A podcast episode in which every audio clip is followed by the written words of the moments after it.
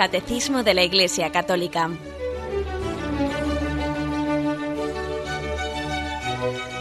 Un programa dirigido por Monseñor José Ignacio Munilla, Obispo de San Sebastián.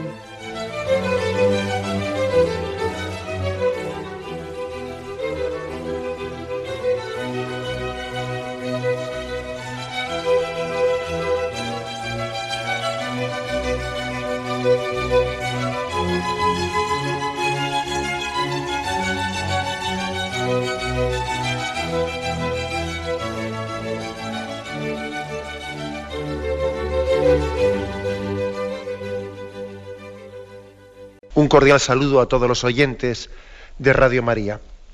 Un día más, con la gracia del Señor, proseguimos el comentario del Catecismo de nuestra Madre la Iglesia.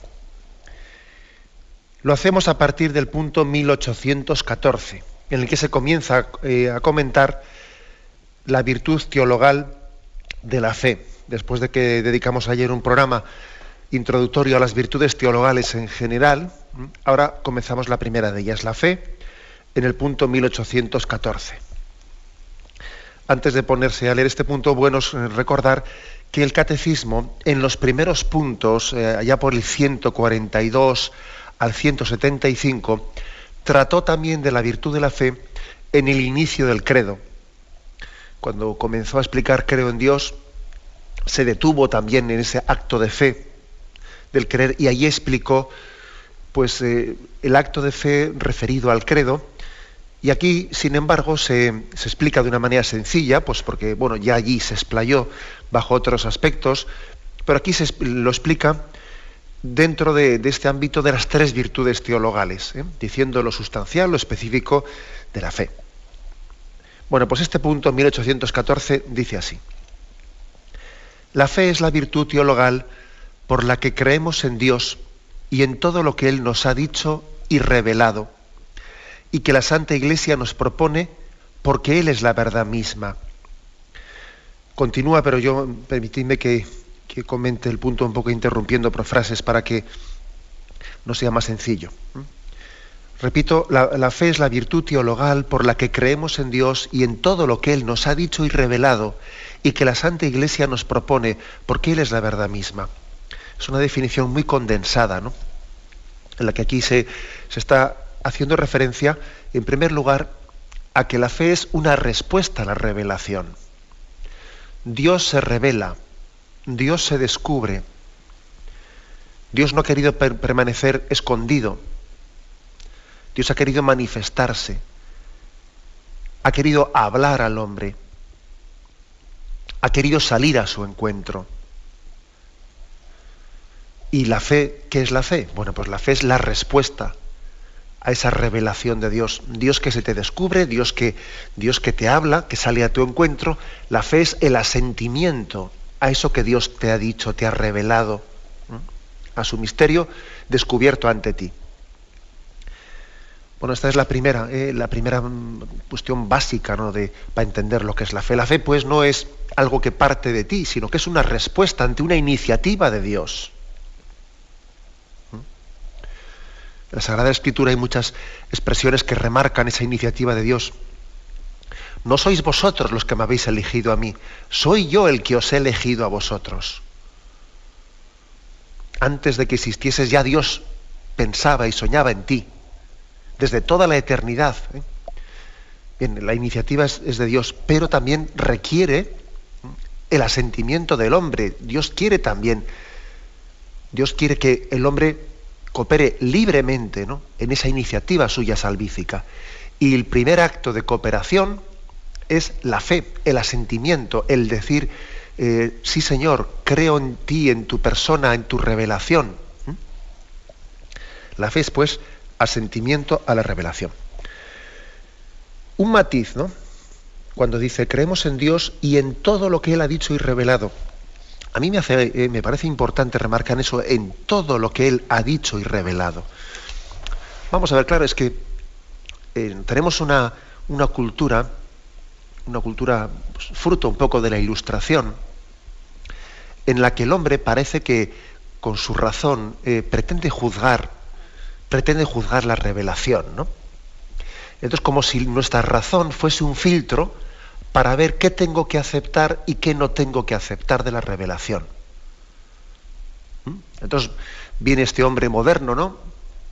Y bueno, yo utilizo aquí la palabra moderno en el sentido peyorativo de la palabra, que por supuesto que la palabra moderno puede ser bien utilizada, ¿no? Y de hecho el Santo Padre el Papa, pues eh, les decía a los jóvenes, ¿no? Eh, ahí en Colonia, que tenemos que ser jóvenes modernos, ¿no? cristianos modernos de nuestro mundo, por supuesto, ¿no? que la palabra moderno puede ser bien utilizada. Pero yo me refiero a la palabra moderno, bueno, pues en ese sentido de, este hombre que se resiste, ¿no? o en su soberbia, pues cae en la, en la ridiculez de pretender él, el ser quien juzgue a Dios. ¿no? Y entonces parece como si Mm, nuestra cultura, nuestra comprensión limitada de las cosas, pretende ser un filtro ante la revelación de Dios. ¿no? Entonces dice, bueno, sí, yo creo en Dios, pero a mi manera. ¿Mm? Yo creo en Dios, pero a mi manera, ¿no? Yo, sí, sí, en algunas cosas estoy muy de, muy de acuerdo, ¿no? O parece como si yo soy, soy yo el que le estoy dando el visto bueno ¿eh? a la revelación. Esto sí, esto no, ¿no? Como quien va al supermercado coge el carrito y allí pues coge de las estanterías algún producto que le interesa y este no, este sí, este no, ¿no? Bueno, eso como os podéis imaginar es ridículo. O sea, el hombre no puede posicionarse ante Dios aceptándolo en parte. Como aquel que decía, no, permitidme un poco por la expresión un poco irónica, pero bueno, decía que él, como decía Jesucristo, y en parte tenía razón, pero bueno, pero ¿cómo que en parte tenía razón? Vamos a ver, pero es que, es que el hombre se puede posicionar delante de Dios dándole razón en parte o qué? Es absurdo, ¿eh? es absurdo. Es como si la criatura pretende enmendarle la plana al creador. Eso es absurdo. Por eso, ¿eh? por eso que hace esta definición tan contundente, contundente de qué es el acto de fe, ¿no? Creemos en Dios y en todo lo que Él nos ha dicho y revelado. Es que es, que es así. De lo contrario no tenemos fe. De lo contrario lo que tenemos es una ideología que yo voy haciendo un Dios a mi medida. O sea, es que no se puede ser creyente en parte. ¿eh? No se puede ser creyente en parte.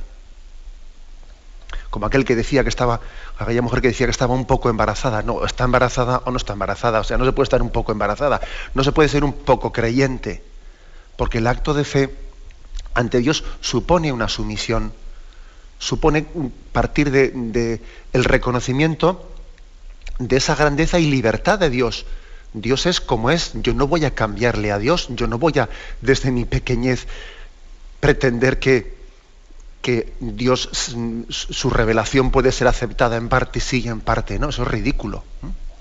Bueno, pues por eso se insiste aquí, no creo en Dios y en todo lo que Él ha dicho y revelado.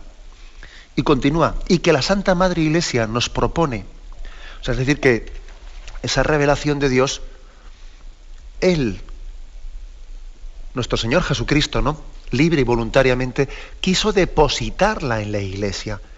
Y la Iglesia, nuestra Madre, que es importante que le llamemos Madre muchas veces a la Iglesia, la Iglesia, nuestra Madre, es depositaria de esa revelación y ha, recibido también la promesa de que el Espíritu Santo le va a asistir para que sea fiel en la transmisión de ese depósito revelado y lo custodie virginalmente. Y la iglesia por eso no, no se siente dueña ¿no? de cambiar la fe, no, la, iglesia es depositaria de un tesoro que le supera, que le trasciende, y lo guarda virginalmente, y lo transmite, ¿no? Por eso nosotros cuando hablamos de lo que Dios ha revelado y que la Santa Madre Iglesia nos ha expresado y nos ha propuesto. Por eso eh, uno puede, uno podría hacer este acto de fe. Vamos a ver si, si me explico, ¿no? El acto de fe de decir, creo en, Dios, en lo que Él ha revelado y que la Iglesia me propone de fe. Y confío, hago un acto de fe también en la misma, es decir, en el acto de fe está unido el acto de fe en Dios y en la iglesia misma. No se puede separar una cosa de la otra. Porque eso que Dios ha revelado lo ha depositado en la iglesia. Y es, y es mi madre iglesia la que, la que me, recuerda, me propone, me refresca la memoria de qué, ¿Qué es, ¿En qué consiste la revelación? ¿Y cuáles son pues, los puntos de fe a los que yo tengo que, adherirme eh, plenamente en el acto de fe? No se puede pues separar, ¿no? Aquí, aquí también otro argumento bien contundente. No se puede separar el acto de fe, el Dios creador, el Dios revelado en Jesucristo, Jesucristo mismo el Redentor y la Iglesia. Todo ello está unido en ese mismo acto de fe. Otro matiz. Fijaros que eh, dice al final, creemos en Dios, en todo lo que Él ha dicho y revelado, porque Él es la verdad misma. Por tanto, el acto de fe se dirige a una persona, o a tres personas, podríamos decir Padre, Hijo, Espíritu Santo, se dirige a las personas divinas y a las cosas, a los misterios que Él que ellos nos han revelado, Padre, Hijo y Espíritu Santo. O sea que tener fe no solamente creer en cosas, por ejemplo, creo en el más allá de la muerte, creo en la inmortalidad del alma, creo. Tener fe no solo es creer en cosas, sino que es adherirse a Dios, adherirse a una persona, a tres personas divinas, adherirse a Dios. Es seguir a Jesucristo y lógicamente en esa adhesión a una persona está incluido el asentir a, lo que, a las cosas que Él nos ha revelado. ¿Mm? Pues por ejemplo los diez mandamientos, etcétera, etcétera, y muchas cosas más. O sea, pero no mm, hay que decir que la fe podría ser igualmente definida como un seguimiento que es tener fe, es seguir a Jesucristo que nos revela al Padre y nos transmite el Espíritu Santo, seguir y lógicamente al seguir a Jesucristo me adhiero a tantas cosas que nos ha enseñado. ¿Mm? Podríamos, por lo tanto, definir más la fe como adherirse a unas cosas o adherirse a una persona, ¿no? A Jesucristo y en Jesucristo me adhiero al Padre y al Espíritu Santo. Pero en el fondo estamos diciendo lo mismo, por un conducto o por el otro. Bueno, pues eh, añadiendo un punto más, dice, no un punto más, una frase más de este punto, 1814, dice, por la fe el hombre se entrega entera y libremente a Dios. Está tomada esta frase del Concilio Vaticano II de Iberbun, el punto 5. El hombre se entrega entera y libremente a Dios. Hay que decir que la fe es como un acto del entendimiento, de la razón, que asiente a las verdades divinas, pero bajo el impulso de la voluntad, bajo el impulso de la voluntad movida por la gracia. Por eso dice que es una entrega. Claro, es la, es, es, la razón la que asiente en la fe. Sí, pero lo, lo hace impulsada por la voluntad. Ese quiero creer, ¿no? Quiero creer que le dice eh, pues en, el Evangelio hay un episodio hermosísimo, ¿no? El que yo quiero creer, el, la afirmación quiero creer es, es, una, es una manera de, decir gráficamente, ¿no? Cómo eh, es la voluntad la que impulsa al entendimiento a adherirse. El acto de fe, por lo tanto, es imposible si la voluntad eh, no, no manda al entendimiento para que dé su asentimiento. la voluntad también impera sobre el entendimiento, le manda al, al dicho de alguna manera, ¿no? Y, y, también el acto de fe es imposible si la gracia de Dios no mueve la voluntad del hombre. O sea, la gracia mueve la voluntad del hombre y la voluntad del hombre es la que eh, le ordena al entendimiento que asienta las verdades de fe. Por eso dice aquí, dice eso de que la fe es una entrega se entrega libremente a Dios. Bien, tenemos un momento de reflexión y continuaremos enseguida.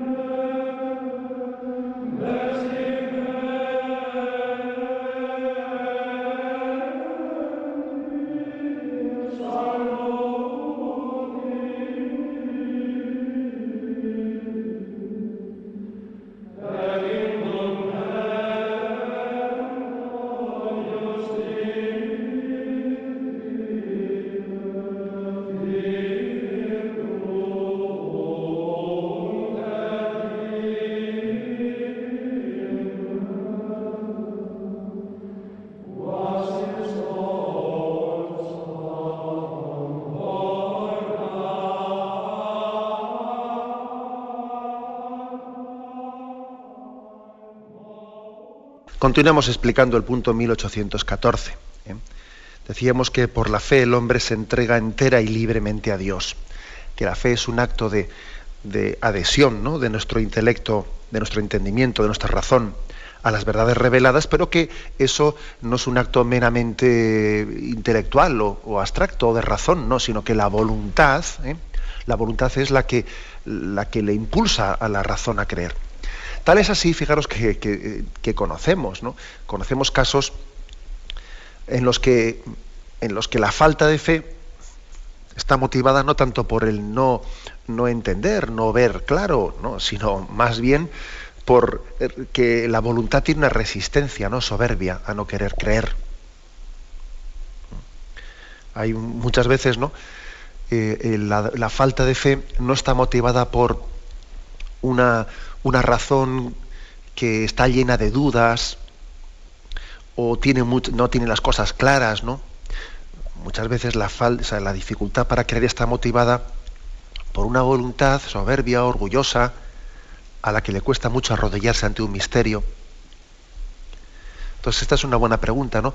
¿Cuál suele ser mayor dificultad para creer? ¿El entendimiento, la razón que está muy oscuro y tiene ideas muy confusas y se arma un lío en cómo aceptar la fe porque lo ve como contradictorio con sus razones y entonces se arma un lío. Bueno, podría ser, ¿verdad? Pero muchas veces suele ser mayor dificultad para la fe algo que es más inconsciente, que está solapado, está escondido, pero que de hecho es más determinante y suele ser más determinante para, eh, para no poder creer el hecho de que uno tenga una voluntad orgullosa, soberbia, eh, que le cueste, le cueste ser sencillo, le cueste ser humilde, porque claro, también hay que ser sencillo y humilde para creer.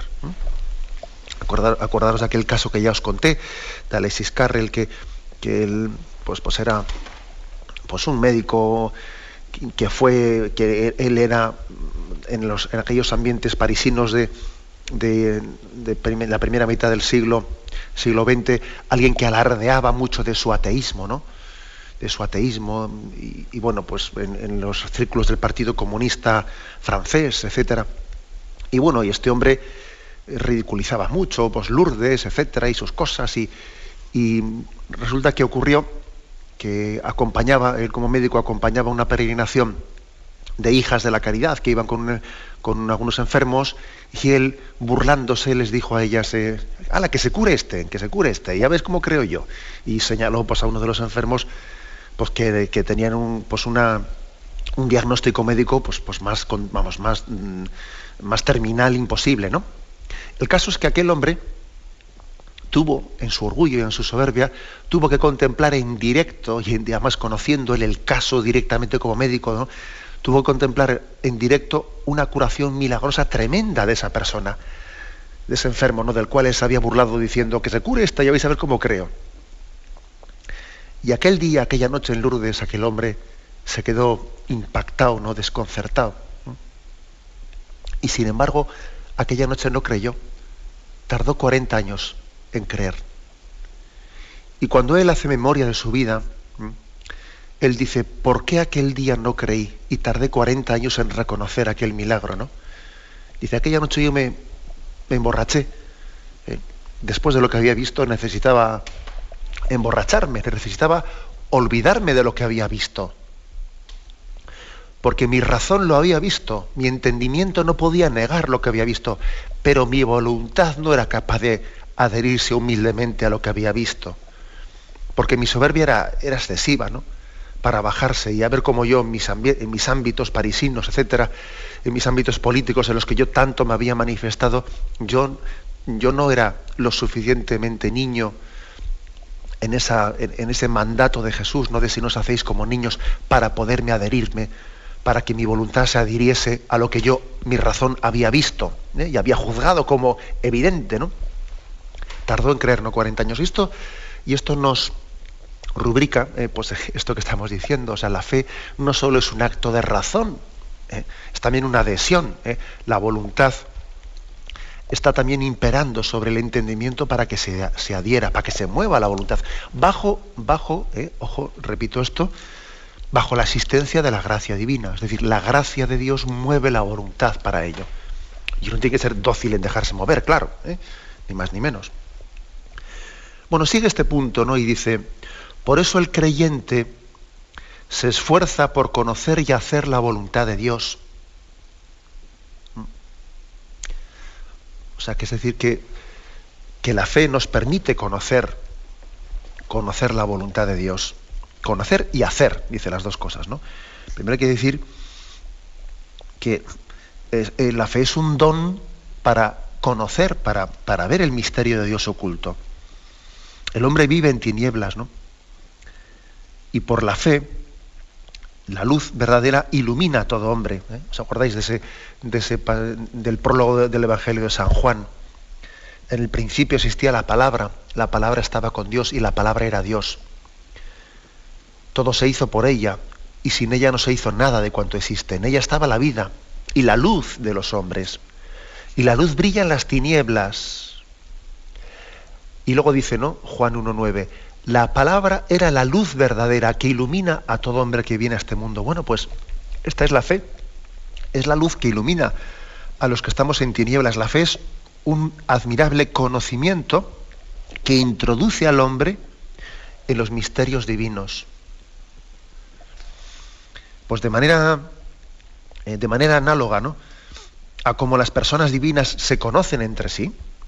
El Padre conoce al Hijo, el Hijo conoce al Padre, ¿no? Dice Juan 10, Juan 10, 15, como me conoce el Padre y yo conozco a mi Padre y doy mi vida por las ovejas, ¿no?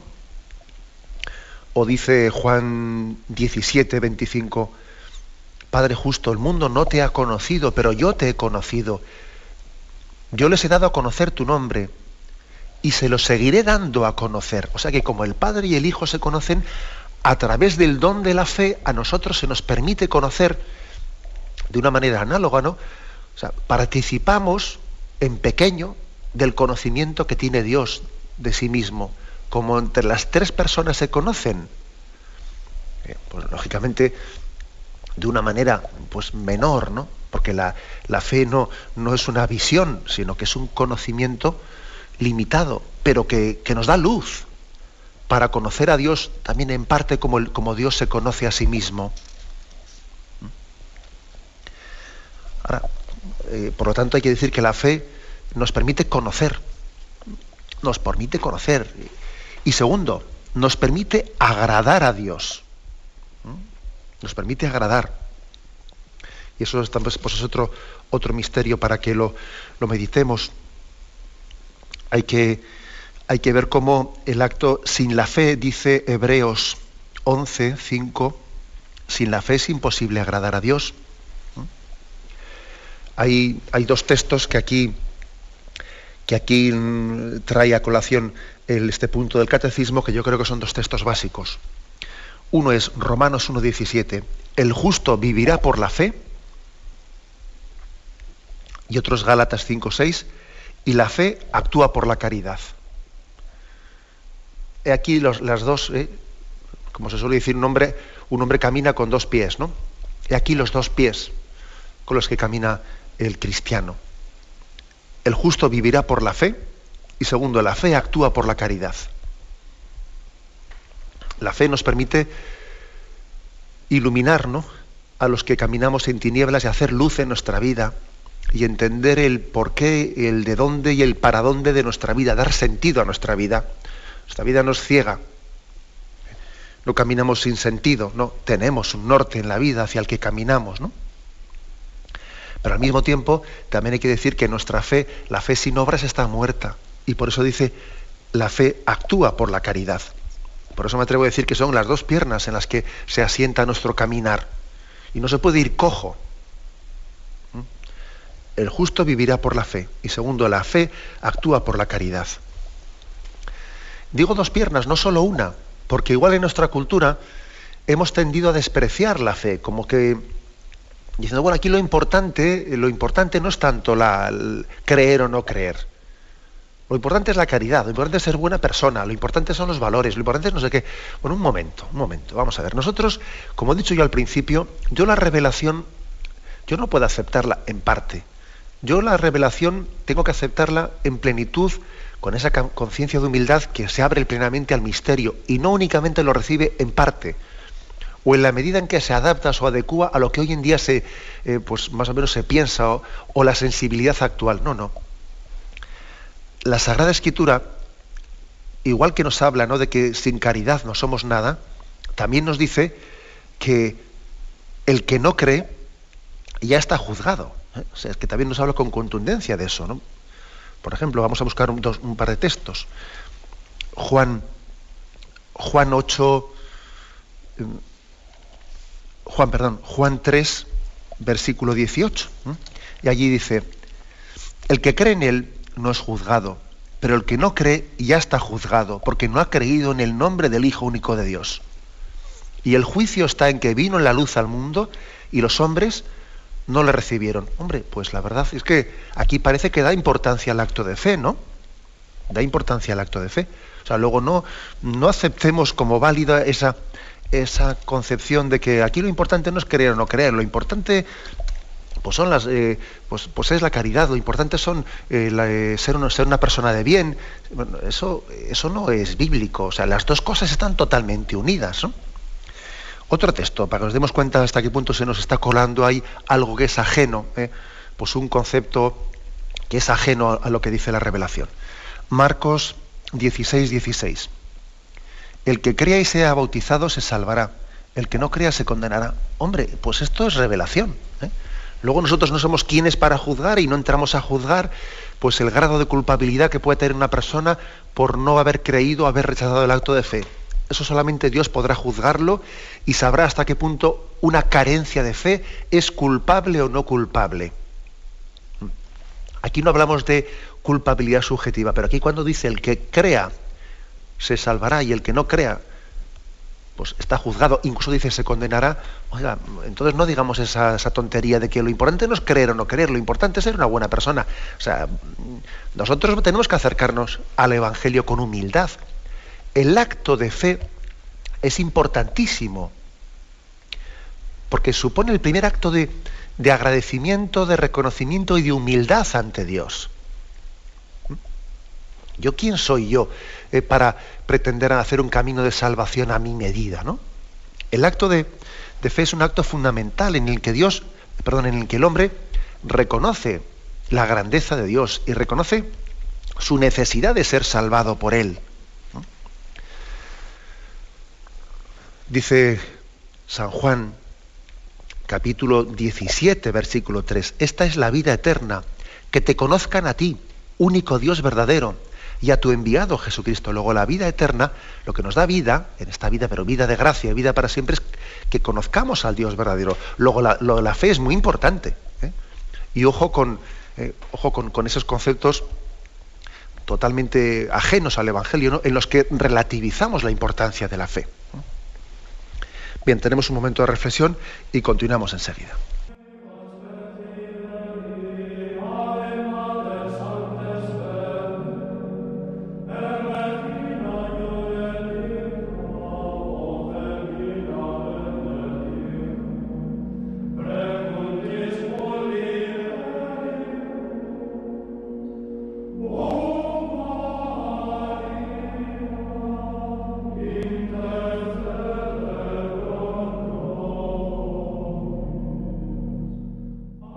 Continuamos en este programa explicativo de la virtud teologal de la fe, que es lo que hoy nos ha correspondido, la explicación del catecismo. Continuamos a partir del punto 1815. Dice, el don de la fe permanece en el que no ha pecado contra ella, pero la fe sin obras está muerta. Privada de la esperanza y de la caridad, la fe no une plenamente el fiel a Cristo, ni hace de él un miembro vivo de su cuerpo. Bueno, después de lo que hemos subrayado, ¿no? La importancia de la fe, aquí se nos recuerda, que hemos dicho antes, ojo, que el hombre se mueve con dos piernas, no solo con una. Se mueve con la fe y con las buenas obras, que son expresión de la caridad. La fe actúa por la caridad. La fe vivifica, ¿no? y la fe vivifica, las, está infundiendo, está informando las obras que realizamos para que sean expresión de caridad. Bueno, pues para explicar esto igual es bueno recordar que mm, como las buenas obras conducen, abren el alma a la fe. Y las malas obras, pues por el contrario, ¿eh? cierran al hombre eh, le dificultan el creer. Es decir, el creer y el actuar, la fe y las obras están muy interconexionadas. ¿eh? El tener una fe firme nos lleva a tener obras generosas. El tener obras generosas hace que el hombre esté más propicio a la fe. Cuando uno tiene obras malas, obras egoístas, eso le dificulta más creer. Y cuando uno tiene poca fe, sus obras tienden a ser egoístas. O sea, que es que esto es la pescadilla que se muerde la cola, porque ciertamente está, está muy conexionado la fe y las obras. Fijaros el texto de Juan capítulo 3, versículo 20 y 21. Y el juicio está en que vino la luz al mundo y los hombres amaron más las tinieblas que la luz, porque sus obras eran malas. Pues todo el que obra el mal aborrece la luz y no va a la luz para que no sean censuradas sus obras. Pero el que obra la verdad va a la luz para que quede manifiesto que sus obras están hechas según Dios. O sea, este texto de San Juan básicamente está diciendo, em, el que obra mal no se abre a la fe, más bien se esconde, porque sabe que como está obrando mal se siente denunciado por ello. Nuestras obras malas más bien tienden a ocultarse de Dios. ¿eh? Un ejemplo concreto, ¿no? Eh, se acercaba, se acercaba al santo cura de Ars, ¿no? A San Juan María Vianney, se acercaba un penitente que le afirmaba que estaba lleno de dudas de fe, que no, que no podía creer, que tal, que cual, ¿no? Y, el santo cura de Ars le dice, bueno, mire usted, confiésese, confiésese. Eso también, es otra, otra anécdota del Padre Pío. ¿eh?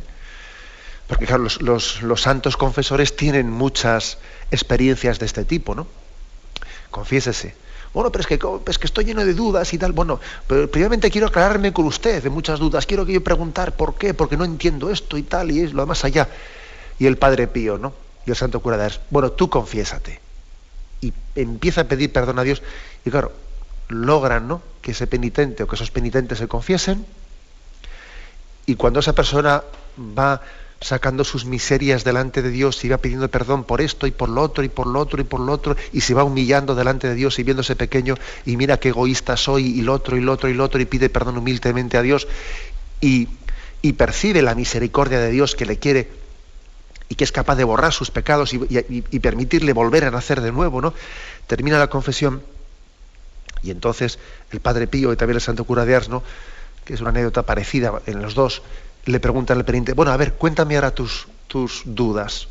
Y él dice, no, se me han ido, ya, ya no tengo dudas. ¿eh? No, no, es que, claro, porque es que esas dudas, ¿eh? esas dudas, esa, esa falta de fe, no era sino una consecuencia de una, de una vida desordenada y de una cerrazón a no querer abrir nuestro corazón a la misericordia de Dios y a no querer entregarle nuestros pecados y a no querer arrepentirnos.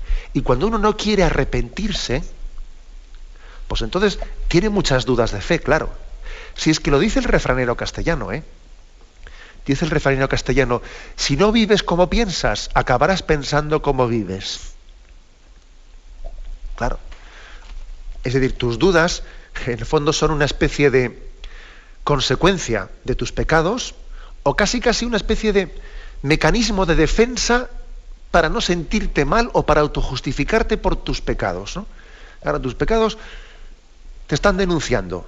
Tus pecados te están recordando pues, que, que, tu vida es un desastre. Entonces, ¿qué ocurre? Pues en vez de abrir mi corazón humildemente en el sacramento de la confesión y pedir perdón, lo que hago es empezarme a montar un lío con dudas de fe. Es que esto no sé si lo tengo claro, es que la iglesia no sé qué, es que otro no sé cuántos. Y todo ese lío mental, todo ese lío mental, no es más que un mecanismo de defensa eh, que nos está impidiendo ponernos de rodillas humildemente como un niño y decir, perdona Señor porque he pecado y ten misericordia de mí. O sea que esto es algo, algo claro, es decir, la, fe y las obras están muy interconexionadas, ¿eh? la fe y las obras.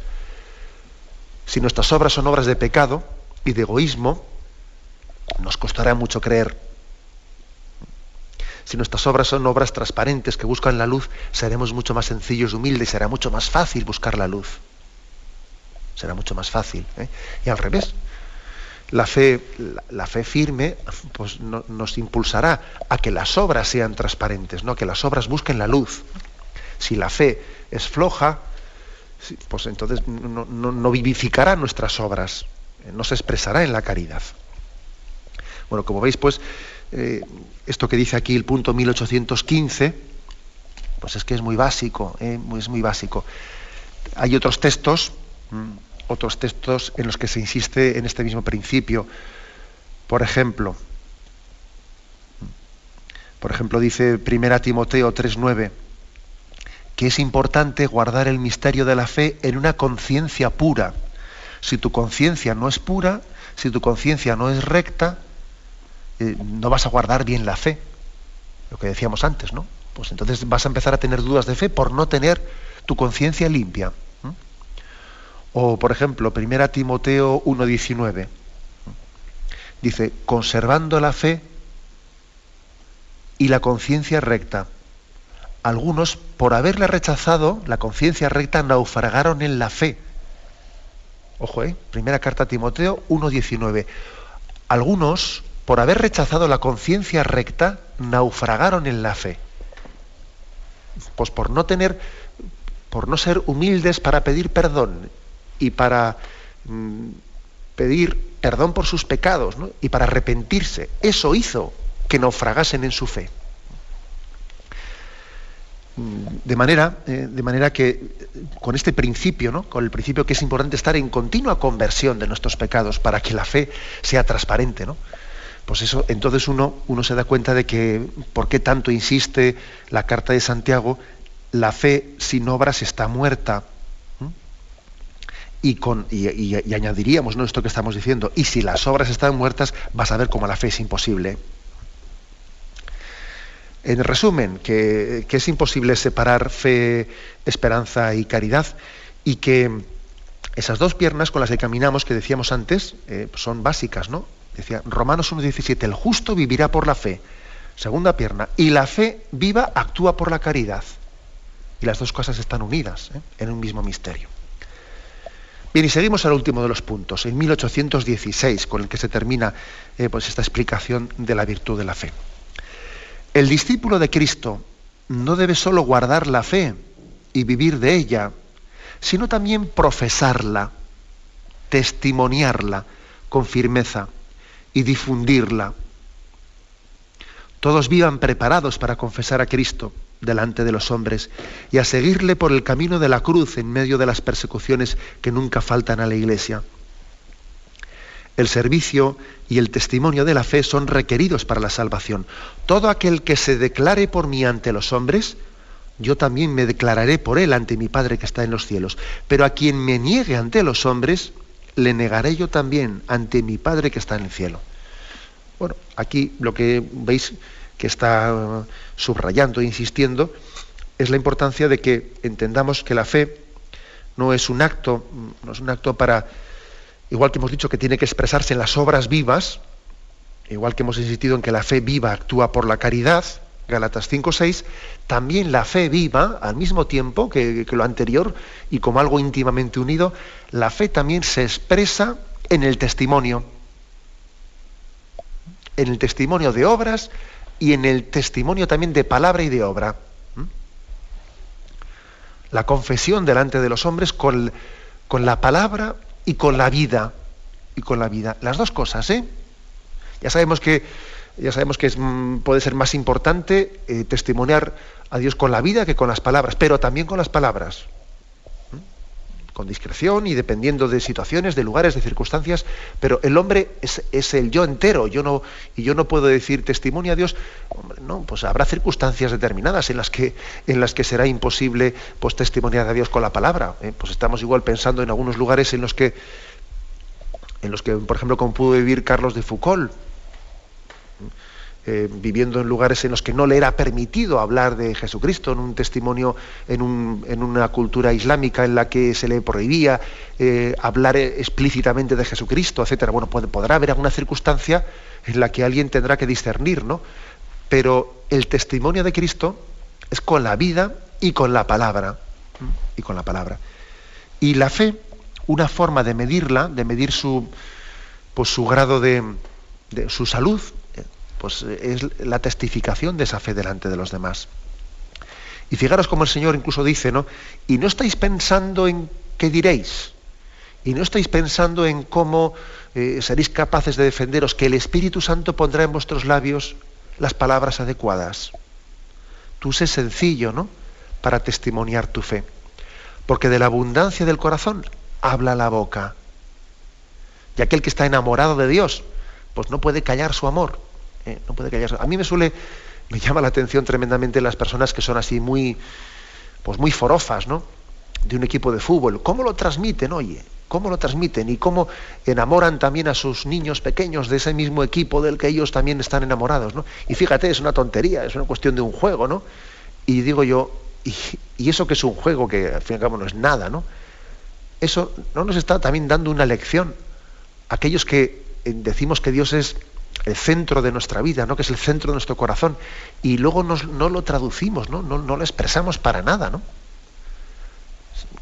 De la abundancia del corazón habla la boca, ¿eh? y los enamorados enamoran a los demás. Y los convencidos em, también tienden a, a manifestar ese don tan grande que han recibido y que saben que no es solo para sí, que la fe no es un don para guardármelo yo en privado. Se me ha sido dado ese don pues para que yo también sea testigo, testigo del Señor delante de los demás.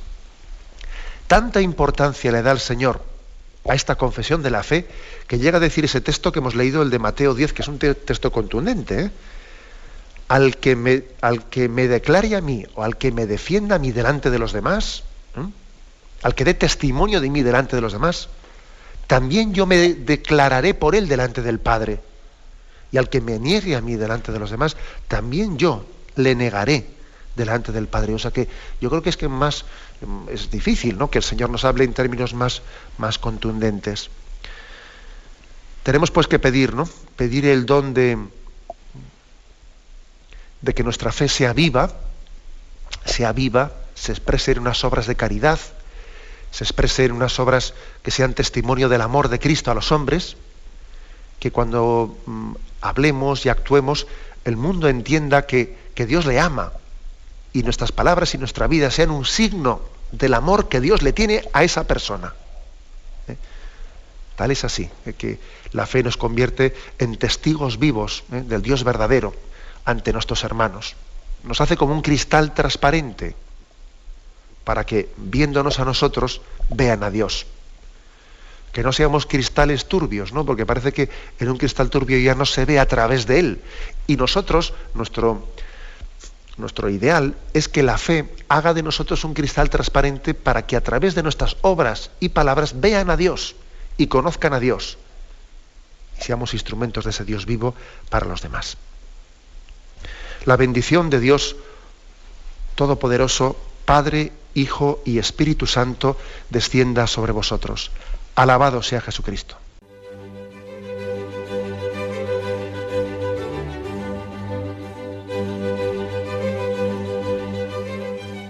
Finaliza el Catecismo de la Iglesia Católica, un programa dirigido por Monseñor José Ignacio Munilla, obispo de San Sebastián.